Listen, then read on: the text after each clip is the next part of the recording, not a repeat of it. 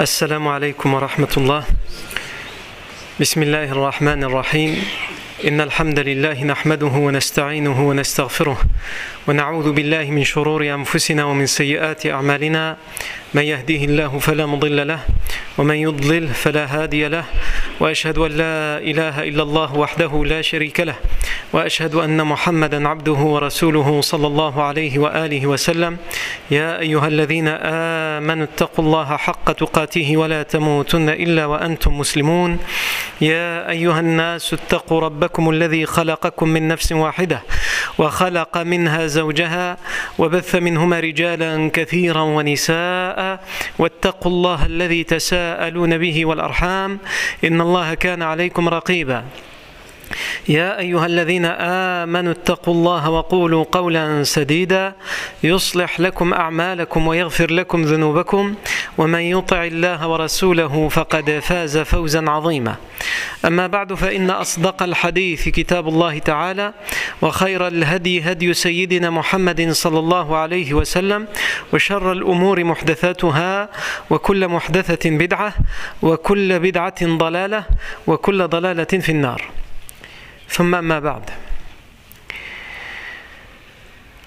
La dernière fois, on s'est arrêté à, au moment où l'armée des idolâtres est arrivée dans la plaine de Badr et qu'il y a eu une dissension, une querelle, une querelle même obscène et vulgaire entre deux notables parmi les notables et deux chefs parmi les chefs de l'armée idolâtre, Abu Jahl et Utbah ibn Rabi'a. On avait rappelé que Hakim ibn Hizam, an, puisque se convertira à l'islam par la suite, va aller voir Utbah pour le convaincre de dire aux gens de repartir à la Mecque. Utbah ibn Rabi'a va le charger d'aller prévenir Abu Jahl et il va prendre la parole devant l'armée pour dissuader les gens de combattre et de faire demi-tour en leur expliquant que s'il s'agit juste de la vengeance pour euh, Amr ibn al-Hadrami, il s'en occupe et il paierait le prix du sang. Sauf que Abu Jahl, il était hors de question pour lui de faire demi-tour, donc il est venu et il l'a humilié. Et pour l'humilier, il a utilisé plusieurs arguments. Le premier, c'est qu'il l'a insulté de lâche. Il a dit Jabuna Utbah. Utbah est devenu lâche aujourd'hui. Le deuxième argument, c'est qu'il a utilisé son fils, puisqu'un de ses deux fils est converti à l'islam et il est dans le camp d'en face. Et donc il a dit en réalité, il voit très bien que nous, n'allons faire qu'une bouchée de cette armée musulmane, puisqu'ils sont trois fois moins nombreux que nous, nous allons faire d'eux qu'une bouchée. Et donc en réalité, il a peur pour son fils. Et donc ici, Utbah va l'insulter. Mais en même temps, il va retourner son avis et sa veste, comme on dirait. Pourquoi? Parce qu'il veut prouver que ça n'a rien à voir avec, euh, avec son fils. Et il veut montrer qu'il n'a pas peur, qu'il n'est pas lâche. Et donc il lui dit Toi, hein, en l'insultant, on avait expliqué l'insulte qu'il avait utilisée la semaine dernière. Tu verras qui d'entre nous est véritablement un lâche, toi ou moi. Et ici, Abu Jahl ne se contente pas de ça. Il appelle Amir ibn al-Hadrami, le frère de Amr ibn al-Hadrami qui avait été tué dans l'expédition de l'Ushayra par les musulmans. Et il lui dit il y a Utbah qui veut repartir et qui essaye de convaincre l'armée de repartir alors que tu as vu, tu la vois, la voici ta vengeance. Elle est en face de toi. Il montre l'armée des musulmans. Elle est là. À toi d'appeler, de te lamenter pour réclamer ton droit. C'est-à-dire le fait qu'on a tué son, son, frère et il réclame vengeance.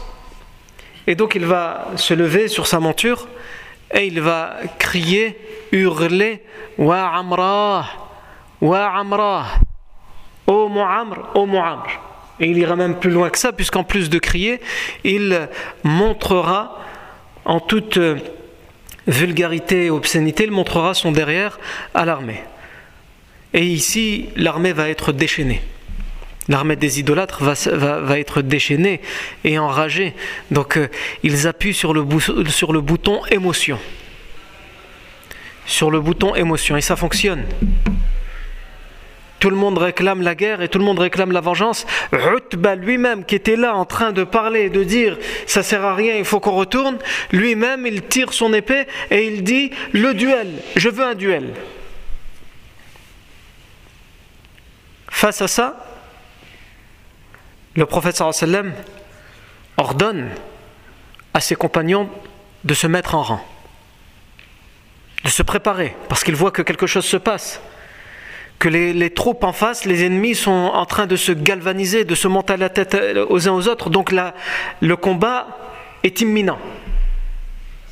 Nous, on sait que ça va commencer par des duels et ensuite il y aura l'attaque générale. Mais là, à ce moment-là, le professeur Sam ne le sait pas encore. Lui, tout ce qu'il voit, il voit une armée qui est en train de se déchaîner et donc il ordonne qu'on se mette en rang.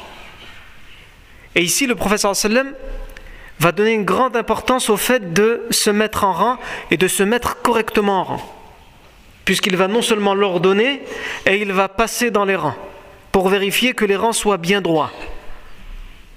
On voit tout de suite la différence entre une armée idolâtre, certes très nombreuse, certes très armée, mais qui est en train de se déchaîner, de, n'utiliser que les émotions, d'être dans la vulgarité, l'obscénité, et en face, Quelqu'un qui reste calme et serein et qui veut que tout soit carré, organisé. Peu importe les émotions d'en face. Il ne répond pas à l'émotion par l'émotion. D'ailleurs, à ce sujet, si le professeur Hassan le fait et exige que les musulmans se mettent en rang, c'est tout simplement pour répondre et pour mettre en application un verset du Coran dans lequel Allah Azza wa dit Inna Allah yuhibbu alladhina yuqatiluna fi sabilillahi saffa Allah aime ceux qui combattent dans son sentier en étant en rang, en étant rangés. Comme, comme s'ils étaient une bâtisse bien construite, bien droite. Une maison, un édifice bien construit, ferme. Allah aime ces gens-là. Et le prophète nous a enseigné la même chose pour la prière. On se met en rang pour la prière et les rangs doivent être droits. Le prophète avait aussi quelquefois l'habitude de passer dans les rangs de prière pour vérifier que les rangs étaient bien droits. Et il ordonnait à ce que les gens se rangent pour la prière. Et il le fait aussi pour se préparer au combat.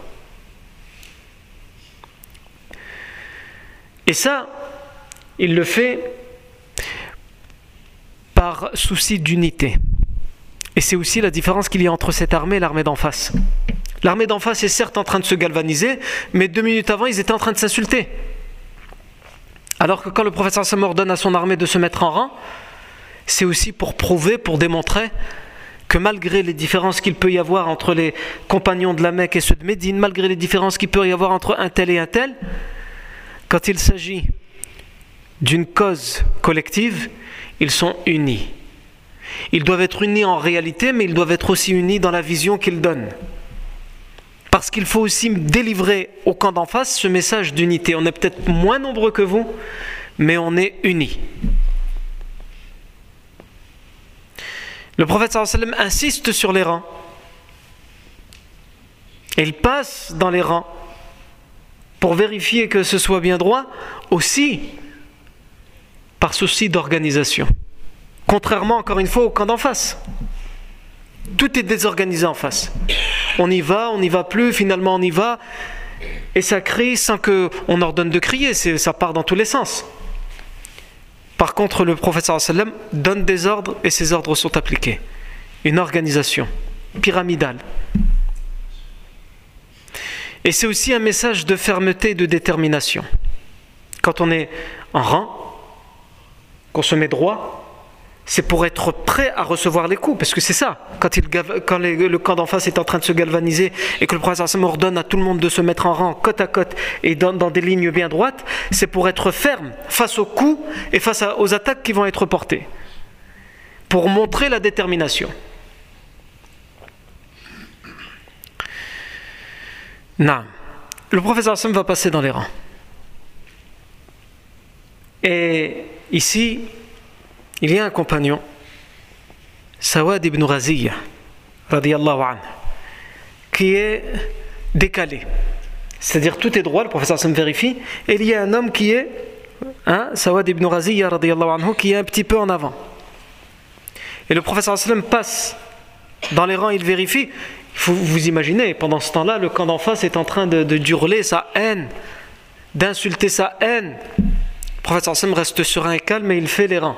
Il range, il, il ordonne de se mettre en rang. Et il arrive à côté de cet homme, malgré les invectives, malgré les rappels, il faut mettez-vous en rang, mettez-vous droit, mettez-vous droit, rentrez dans le rang. Cet homme reste sur place, reste à sa place. Et c'était voulu de sa part puisque vous allez comprendre par la suite avec, avec, euh, ce qu'il va dire. Le professeur Hassan passe avec un, il a un, bâton, le bâton d'une flèche. Et avec le bout de ce bâton, quand il arrive devant cet homme, qui apparemment euh, ne bouge pas de sa place, il, ne se rend, il, ne rentre pas dans le rang, le professeur sallam le pousse doucement sur le ventre tout en lui disant, tout en lui demandant et en lui ordonnant de rentrer dans le rang, de se mettre droit. Et cet homme, Sawad ibn Raziya, il se plaint. Et il lui dit Aouja'tani ya Rasulallah. Tu m'as fait mal au messager d'Allah.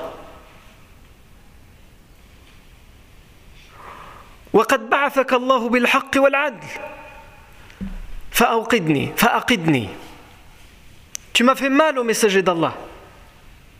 Et Allah t'a bien envoyé avec la justice et la vérité. Alors rends-moi mon droit. Aqidni, c'est la sentence œil pour œil, dent pour dent. ni la loi du talion. Ce que tu me fais, je te le fais. C'est ça, Aqidni. Ça vient de l'waqad, le qasas. Le prophète sallallahu alayhi wa sallam, il entend ça. Imaginez-vous, un leader, un chef d'armée, qu'il a, il a comme seul souci que son armée soit unie. C'est pour ça qu'il les met en rang. En face, il y a une armée qui est en train de se galvaniser, de se monter la tête et qui veulent juste une chose, c'est faire une seule bouchée. Et il a un homme qui n'a rien trouvé d'autre que de dire Tu m'as fait mal. La réaction de beaucoup de leaders à ce moment-là, ça aurait été traître. Tu es un traître, capturez-le. Il va faire du tort à, notre armée. Le professeur Hassan, quand, cet homme lui dit Aqidni, rends-moi mon droit, le professeur laisse apparaître son ventre. Et il lui donne le bâton et lui dit Très bien, je t'ai fait mal, eh bien rends-moi le coup. C'est ce que tu réclames Rends-moi le coup. L'homme prend le bâton. Et il saute sur le prophète sallam et il l'enlace. Il l'enlace et il se met à embrasser son ventre. Le prophète sallam ne comprend pas. Il se plaint d'avoir eu mal. Il demande, il réclame son droit. On a d'autres choses à fouetter à ce moment-là. Bon, très bien. Passons, le prophète sallam accepte pour passer à autre chose parce que c'est pas le moment. Et ce qu'il veut, c'est préserver l'unité de son armée à ce moment-là, le prophète sallam.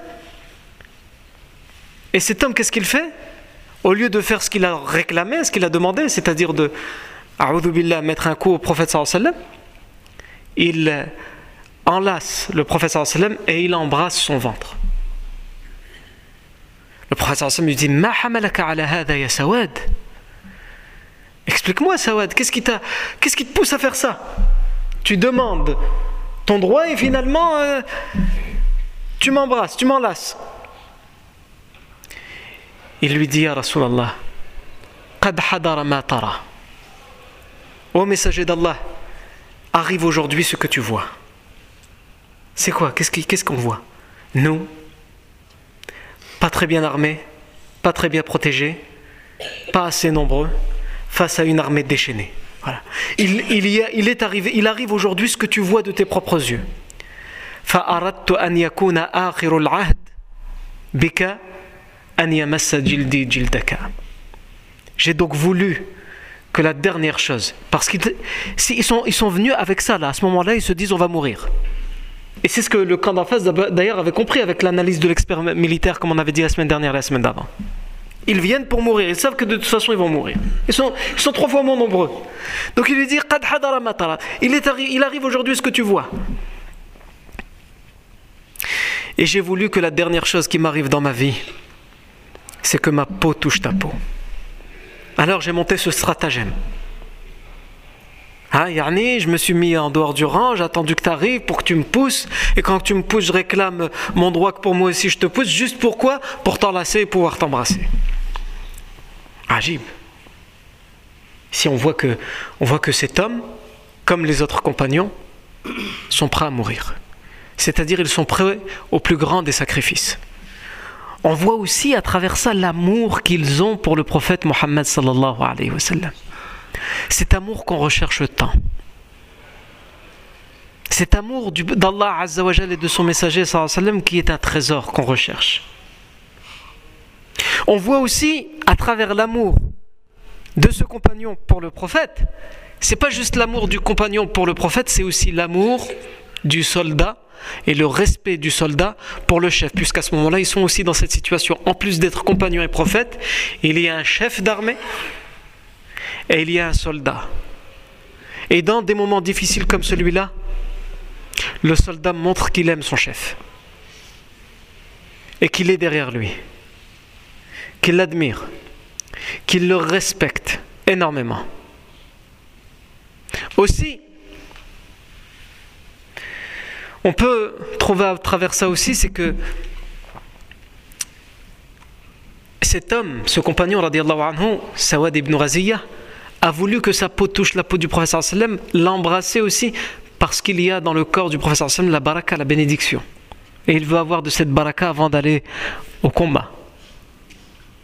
Et aussi, parmi les fawa et parmi les, bénéfices qu'on peut tirer de, ce récit, c'est que euh, si le professeur sallam a montré son ventre, c'est que le ventre n'est pas awra. En tout cas, au-dessus du nombril, c'est pas awra. Et ça, c'est un des textes qui sont utilisés par les savants justement pour prouver dans le fiqh, dans le droit musulman, que le ventre, une grande partie du ventre n'est pas awra. Et en dessous, du, nombril, en tout cas à partir du nombril au genou, c'est considéré comme awra, même si c'est plus compliqué que ça. Il y a, ce qu'on appelle l'awra al-mughallada ou l'awra al-khafifa. La, la grande awra, celle que vraiment il ne faut pas montrer, c'est-à-dire les parties intimes. Et après, plus on s'approche du nombril et plus on s'approche du genou, en tout cas pour l'homme, et cette aura existe, mais elle est moins importante. Non. Comme l'a expliqué, entre autres, Ibn al-Qayyim rahimahullah.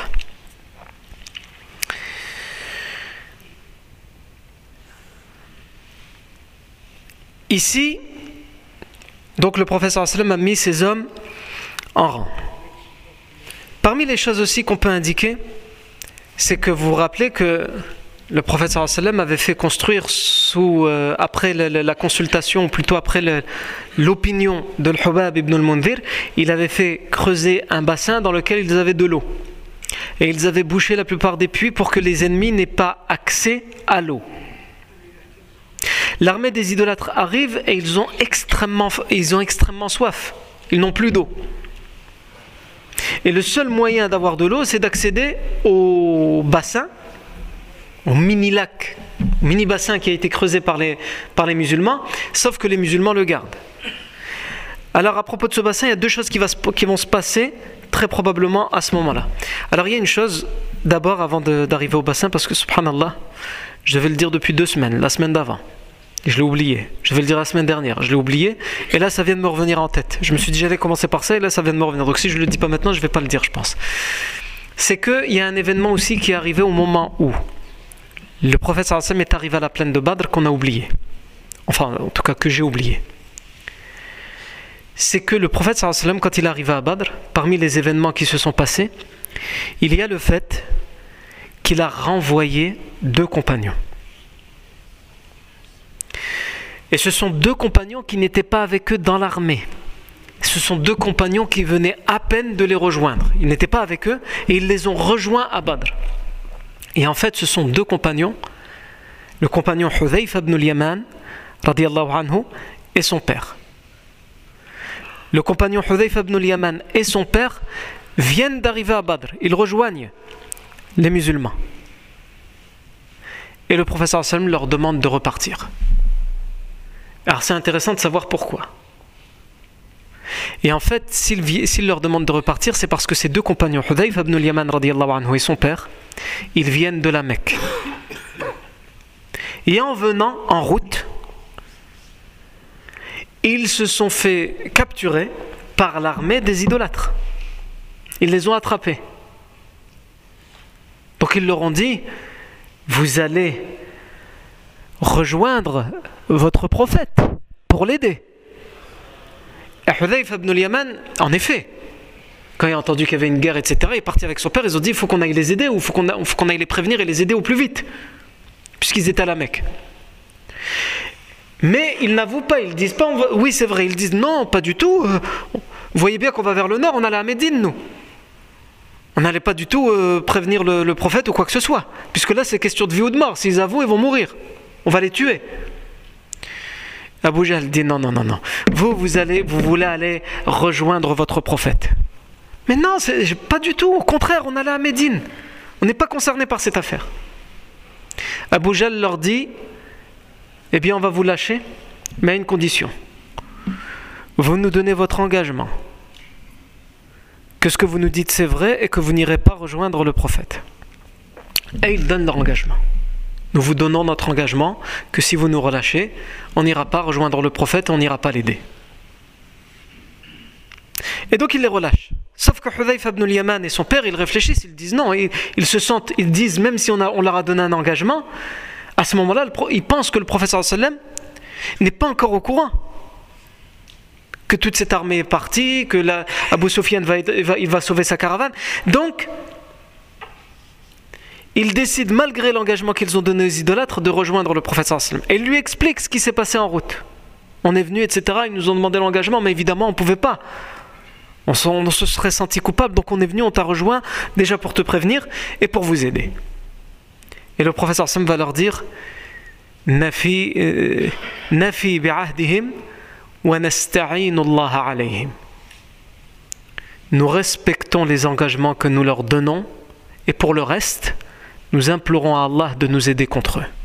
L'aide d'Allah nous suffit amplement. Repartez à Médine. Respectez l'engagement que vous avez donné. Et ils sont partis. Voilà pourquoi le professeur Sam les renvoie. Parce qu'ils ont donné leur engagement. Et on voit que ici c'est extraordinaire, fait le professeur sait à ce moment-là qu'il est trois fois moins nombreux, puisqu'il est déjà arrivé à Badr, que les idolâtres, et pourtant, il leur demande de repartir, pour respecter l'engagement. Alors qu'ici c'est une question de vie ou de mort. Par contre, même si c'est quelque chose de, de, formidable qui est fait ici par le professeur sallam, les, savants se sont posé la question est-ce que dans un pareil cas, dans un cas qui ressemblerait à ça, le musulman serait en obligation de, remplir son engagement? C'est-à-dire, on est en situation de guerre, il y a un musulman qui donne son engagement à l'ennemi qui est en train de faire du tort aux musulmans et à l'islam. Est-ce qu'il a, comme le montre ce récit, l'obligation de respecter son engagement? En fait, la, majorité des savants disent le professeur sallam, il ne l'a pas fait par obligation. Il pouvait, parce que c'est un cas extrême, c'est normal que ces gens-là, que les compagnons donnent leur engagement parce qu'ils doivent protéger leur vie, mais en même temps, ils ont droit de, revenir sur cet engagement parce qu'il est, caduque.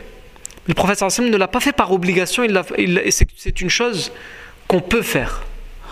En période de guerre comme ça, quand quelqu'un a donné son engagement à l'ennemi, il peut respecter, décider de respecter l'engagement et il peut ne pas respecter cet engagement. Mais le professeur sallam décide de le faire, de le respecter. Pour plusieurs raisons et la raison principale c'est que c'est la première guerre. Et on sait, et il sait, que n'importe quel message qu'il enverra sera aussi interprété par les autres tribus arabes. Ceux qui ne sont pas encore vraiment concernés par cette affaire vont entendre parler de cette guerre. Et les Quraysh pourraient utiliser par la suite, on a été à la guerre, et il y a même deux qu'on avait capturés, soi-disant ils nous ont donné leur engagement, ils étaient là. Alors qu'au contraire, si ces tribus entendent que le professeur a ordonné à ses deux compagnons de respecter leur engagement, le message qui est passé est tout autre. Même si toutes ces tribus auraient été les premières à comprendre en réalité que c'est une, situation de guerre, c'est normal, ils ont donné un engagement, c'est pour sauver leur vie, mais en même temps, ils sont d'un certain côté, c'est normal qu'ils aillent les aider. Ils auraient tous fait la même chose. Non. On peut revenir à présent à cette histoire de, bassin creusé. On va parler de deux choses à propos de ce bassin qui vont se passer à, à ce moment-là. La première, c'est qu'elle n'est pas authentifiée. Première anecdote, elle n'est pas authentifiée. La deuxième, elle l'est. Première anecdote qui n'est pas authentifiée parce que la chaîne de transmission elle est jugée mursal, c'est-à-dire elle s'arrête au tabiri, et ensuite on a, une coupure. On est incapable de dire euh, qui euh, a vécu cette anecdote.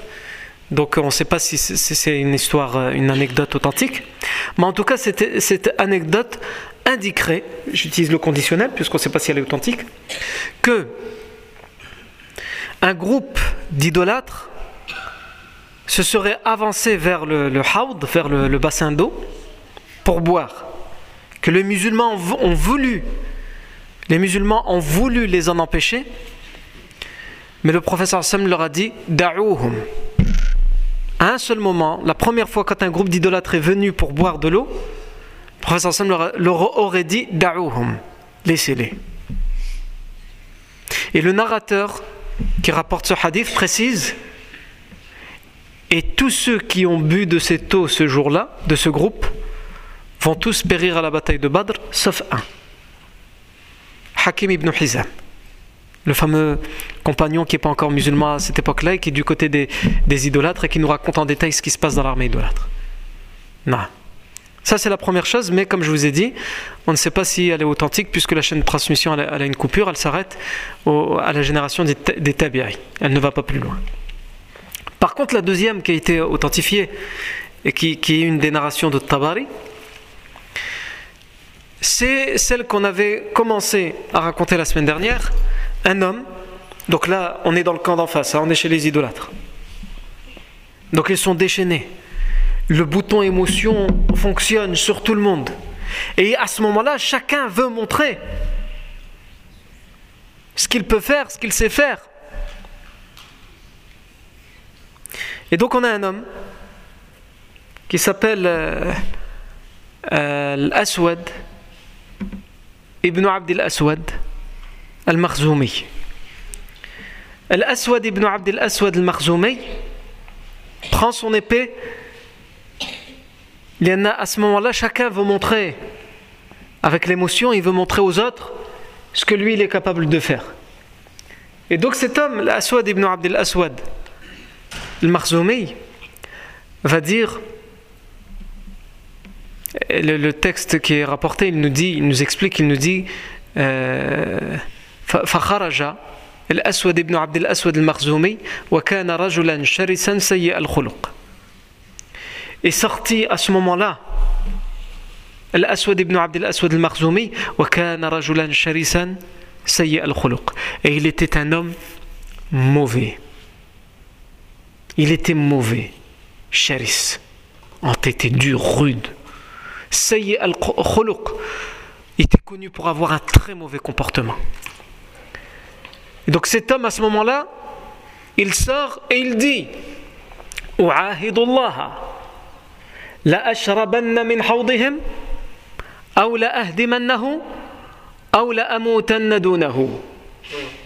Je prends mon engagement devant Allah que je boirai de leur bassin.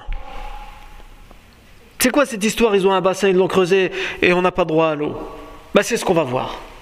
Je prends l'engagement devant Allah et devant vous tous, devant l'armée, que j'irai boire de cette eau. Je vais boire de cette eau. Il jure qu'il va boire de cette eau. Et ça, c'est quelque chose qu'on appelle dans la Jahiliya, et qui va exister aussi par la suite, ce qu'on appelle un nadr. C'est pour ça qu'il y a beaucoup de questions dans le fiqh à propos de nadr, quelqu'un qui fait nadr. Nadr, c'est quoi? C'est quand tu jures que tu vas faire telle chose. Hein Et ça, c'est un usage chez les idolâtres. Je jure que s'il m'arrive telle chose, je ferai telle chose. Ah, le problème, c'est que lui, il s'imaginait que ça n'allait pas arriver. C'est pour ça qu'il a juré. Et finalement, ça lui arrive. Comment il fait? Le il faut éviter le, le nadr. C'est pas formellement interdit, mais il faut l'éviter. Mais si quelqu'un l'a fait, alors il doit respecter son nadr, tant que c'est pas un nadr qui, euh, qui, lui, qui, qui lui, qui l'appelle à, à, désobéir à Allah ou à commettre quelque chose qui est interdit. Non. Il y a quelqu'un qui m'a posé ce, genre de questions. Il était parti euh, dans un voyage dans un pays euh, scandinave et Al-Mohim il était à ce moment-là en voyage, hein, il était responsable d'un groupe de jeunes en voyage. Et il se trouve que ces jeunes se sont querellés donc dans, le bateau, parce qu'ils avaient une traversée en bateau. Ils, étaient sur le retour. Ils allaient, le bateau y allait repartir. Il avait pas encore quitté le quai. Et il y a eu une dispute entre certains de ces jeunes et des passagers. Et la dispute, elle est partie tellement loin qu'ils se sont mis à se bagarrer. Donc c'est lui qui me raconte l'histoire. Il me je, suis parti pour séparer. Il me dit, mais quand j'ai été pour séparer, je me suis pris des coups par euh, le camp d'en face. Et donc il dit, moi à ce moment-là, il fallait que je me défende. Je suis défendu. Ben, il s'est trop, trop bien défendu. Puisqu'après ces jeunes euh, dont il était responsable, ils ont vu ça, ils ont dit donc on peut s'en donner à cœur joie. Et ils ont laissé les, personnes en, face, ils les ont laissés allongés par terre. Donc la police elle est intervenue, il a khéré. Et ils l'ont tenu, lui, comme responsable, puisque c'était l'adulte dans l'histoire, et ils l'ont euh, ils l'ont euh, enfermé. Ils l'ont pris, ils l'ont fait descendre du bateau, ils l'ont ils l'ont mis en garde à vue. Et il est, ensuite, il a été, ça a été très loin, il a été incarcéré. Il est resté en tout et pour tout une semaine, yani, incarcéré. Avant que des avocats viennent et défendent sa cause et qu'ils arrivent à le faire sortir de là. Mais pendant le moment où il était incarcéré, il disait Je disais dans ma tête, Wallah, que si euh, j'arrive à me sortir de cette situation, il y il n'y avait pas encore vu d'avocat et les, procureurs ou je ne sais pas qui en face, la police, lui disaient qu'il était parti pour un long moment si j'arrive à me sortir de cette situation au plus vite, je jeûnerai euh, autant de jours. Je ne sais plus, j'ai oublié combien il m'a dit. Non. Et Alhamdulillah, il a pu sortir au bout d'une semaine quand les avocats sont intervenus. donc il a posé la question. Il faut yani, euh, respecter le nadr, puisque le, nombre de jours, c'était pas non plus un nombre euh, inaccessible, yani, infaisable même si il faut éviter de faire ce genre, ce genre de choses. Quand tu es dans une situation difficile et que tu as besoin de l'aide d'Allah, appelle, demande à Allah. Mais tu n'as pas besoin d'utiliser cette méthode. Si euh, tu m'aides ou si tu me fais ça, je vais faire ça. Allah, il n'y a pas besoin. Pas besoin que tu lui promettes telle ou telle chose. Demande, implore Allah. C'est largement suffisant. Et on voit que ça, c'est dans les, dans les habitudes des prophètes. Quand on récite le Coran et quand on médite les versets. Le prophète Yunus, quand il s'est retrouvé dans cette situation extrêmement difficile où il a été avalé par un animal de mer, une baleine ou je ne sais quoi, et qui se retrouve dans, dans, l'abdomen de cet animal, dans le noir, aucune issue. Ah, il ne faut pas être claustrophobe à ce moment-là. À aucun moment il a dit si tu me sors de là, je vais faire ça. Et il n'a même pas dit clairement sors-moi de là. Son invocation c'était La ilaha illa ant, subhanak, inni kuntu min Nulle divinité digne d'être adorée en dehors de toi, gloire à toi, j'ai fait partie des injustes. Lionel a compris qu'il a dû faire une erreur quelque part et c'est pour ça qu'il s'est retrouvé dans cette situation. Et c'était sa façon à lui de faire dua et Allah il l'a sorti de là. Et on le voit avec le prophète Ayoub, qui, selon les savants et les exégèses, pendant 17 ans il était malade. Il a été mis en quarantaine par les gens. Parce qu'à l'époque, les gens, ils avaient peur de n'importe quelle maladie, comme aujourd'hui, la plupart des gens, ils ont peur du coronavirus. Avant, les gens, dès qu'ils voyaient une maladie, euh, c'est euh, contagieux. Va là-bas. Aujourd'hui, les gens, quand ils voient des Chinois, ils y sont pour rien les Chinois, ils font un bond en arrière. Chinois égale maladie. Subhanallah. Et donc, à la le prophète Ayoub, quel doigt il a fait? Seigneur, le mal m'a atteint. Et tu es le plus miséricordieux des miséricordieux. Nous, si on était malade comme Ayoub, je finis. Shifa, on demande la guérison directe et c'est pas interdit, bien sûr, il faut la demander. On a même des doigts. Le professeur Sim nous a, enseigné des doigts, comment demander Shifa. Mais lui, tellement il est proche d'Allah Azzawajal, il ne va pas demander directement la guérison, il demande quoi La miséricorde? Ô Seigneur, le mal m'a atteint. Mais toi, tu es le plus miséricordieux des miséricordieux. C'est-à-dire donne-moi la clémence. Si la clémence elle est dans, ce que je, dans le fait que je continue à être malade, sous-entendu c'est ça qu'il dit dans, cette dua, eh bien je préfère continuer à, rester malade. Et si finalement la miséricorde elle est dans le fait d'être guéri, alors donne-moi la guérison. Au final, la chose qu'il demande, c'est la, la rahma, la miséricorde d'Allah Azzawajal. Naam. Ensuite, euh, donc on revient à l'Aswad ibn Abd al-Aswad al-Makhzoumi. L'Aswad ibn Abd al-Aswad al-Makhzoumi, il va euh, jurer, prendre l'engagement qu'il va soit boire dans l'eau, soit détruire le bassin, soit mourir s'il ne peut pas faire ni l'un ni l'autre. Et donc il va s'avancer et Hamza ibn Abd al-Muttalib va aller à sa rencontre. Non. Il va aller à sa rencontre et le texte nous dit فلما التقيا ضربه حمزة فأطن بنصف ساقه وهو دون الحوض Et Hamza va être plus vif que lui, il va lui donner un coup, et en un seul coup, sa jambe sera tranchée au milieu du mollet, niveau du mollet. Ah, c'est pas des, couteaux qu'ils avaient, hein. ah, c'était des, sabres, des épées extrêmement aiguisées. Et donc en un seul coup, il va lui trancher le pied. Et il va tomber sur son dos.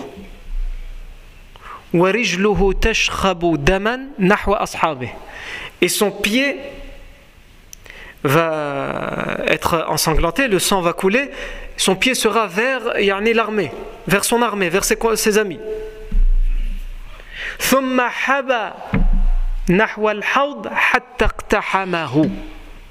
Et il va ramper.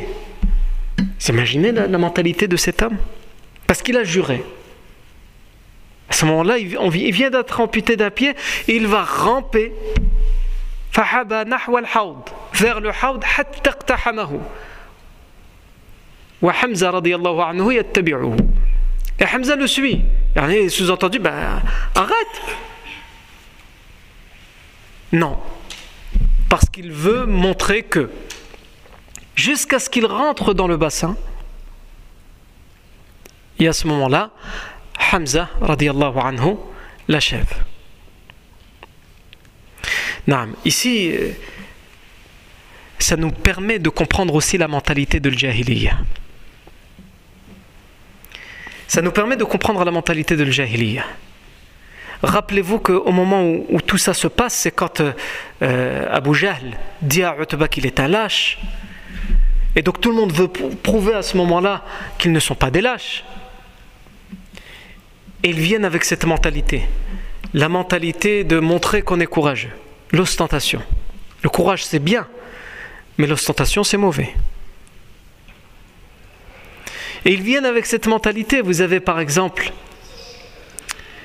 un, valeureux guerrier dans la Jahiliya qui s'appelait Antarat ibn Shaddad et qui était aussi un grand poète et un, de Ashab al-Mu'allaqat, un de ceux qui ont eu l'honneur que leur poème soit suspendu à la Kaaba pendant une année. Et cet homme a vécu avant l'islam. Mais c'est quelqu'un qui a laissé son empreinte dans, dans l'usage et dans les coutumes de l'Jahiliya. Et cette histoire de courage, elle est très présente dans ces, dans ces, dans poèmes. Et c'est avec cette mentalité qu'ils viennent. C'est avec cette mentalité que vient cet homme. C'est un courage borné. C'est bien d'être courageux, mais il faut que ton courage aussi il soit raisonné. Et ils ont un courage, peu importe n'importe comment.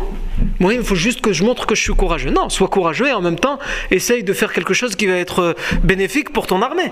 Qu'est-ce qu'il a fait Il n'a rien fait. Et admettons, il aurait bu de cette eau et après à part montrer qu'il a respecté son, son serment, il n'y a rien fait de spécial. Ce poète Antarat ibn Shaddad, pour comprendre cette mentalité, et il se récite ces poèmes-là de père en fils, il s'éduque comme ça avec ces poèmes-là. Il dit Hakim suyufaka fi riqabil udvali. Wa idha nazalta bidari dhullin farhali.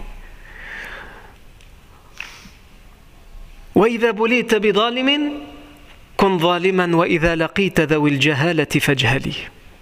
وإذا الجبان نهاك يوم كريهة خوفا عليك من ازدحام الجحفل فاعص مقالته ولا تحفل بها واقدم إذا حق اللقى في الأول. واختر لنفسك منزلا تعلو به أو مت كريما تحت ظل القسطلي Ça veut dire حكم سيوفك في رقاب العذل. Sois ferme et déterminé dans les coups que tu mets avec ton épée sur les gens que nous blâmons. Yani les ennemis.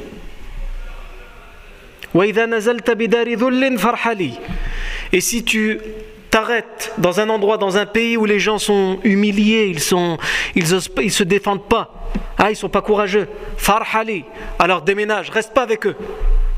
Ça peut être contagieux la lâcheté.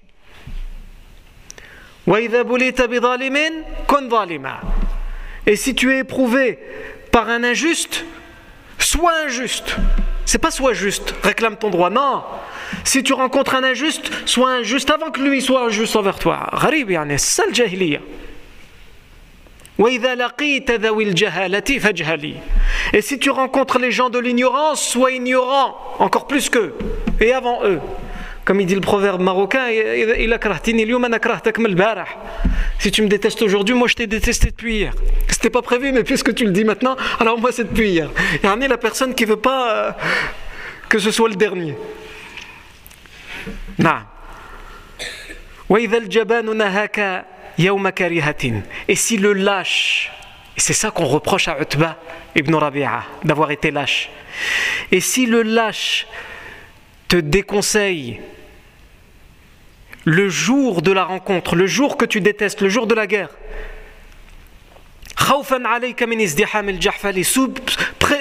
en prétendant qu'il a peur pour toi d'une armée puissante, d'une armée nombreuse, eh bien, désobéis à sa consigne à se lâche, désobéir à sa consigne, même s'il dit c'est pour ton bien, c'est, moi je veux, je veux t'aider. Non, désobéis à sa consigne. Chauffe le jahiliya comment ils sont. Désobéis à sa consigne. Et ne lui donne aucune importance.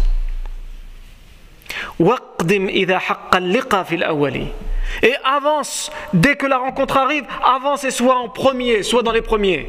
C'est comme ça que tu dois être. C'est Et c'est comme ça qu'il s'éduque.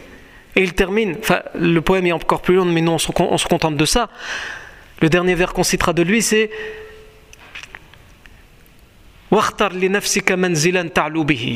et choisis pour ton âme une demeure qui va te mettre haut aux yeux des gens. Tu vas être respecté. Si tu repars, si tu es lâche, tu vas pas être respecté. Par contre, si tu es devant dans l'armée et que tu combats, là tu vas être respecté. Mais tout ça, c'est que de l'ostentation. Hein. Lui-même, il le dit. C'est pour que les gens te respectent.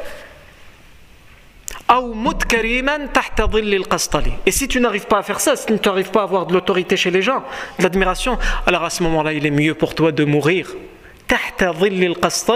sous l'ombre de القسطل هو الغبار كما قال ابن منظور في لسان العرب comme l'encyclopédiste Ibn Manzour le dit القسطل c'est الغبار الواسع la poussière quand, quand il y a la guerre la poussière elle monte comme ça et donc meurt sous la poussière c'est mieux que de, de, ne pas avoir de demeure. Parce que soit tu as une, bonne demeure aux yeux des gens de ton vivant, soit si tu n'y arrives pas, meurs comme ça et tu auras une, grande demeure et tu seras respecté après ta mort. Non. C'est comme ça qu'il s'éduque c'est pour ça que cet homme y va et il va jusqu'à la mort. Par contre, je vois que l'heure de l'Aïcha est arrivée, donc juste pour terminer, à ce moment-là, Utba ibn Rabi'a s'avance et il réclame le duel et trois personnes, trois jeunes compagnons de Médine vont sortir puisqu'il y a en face trois personnes. Utba ibn Rabi'a et son frère Shayba ibn Rabi'a et le fils de Utba, Walid ibn Rabi'a. Trois jeunes de compagnons de Médine vont sortir. Mais finalement, ce pas ces jeunes compagnons de Médine qui vont mener le duel. Mais tout ça, c'est ce que nous verrons la fois prochaine. Bidnillahi tabaraka wa ta'ala. Barakallahu fikum pour votre attention. Subhanakallahu wa la ant. Nastaghfiruka wa natubu ilayk.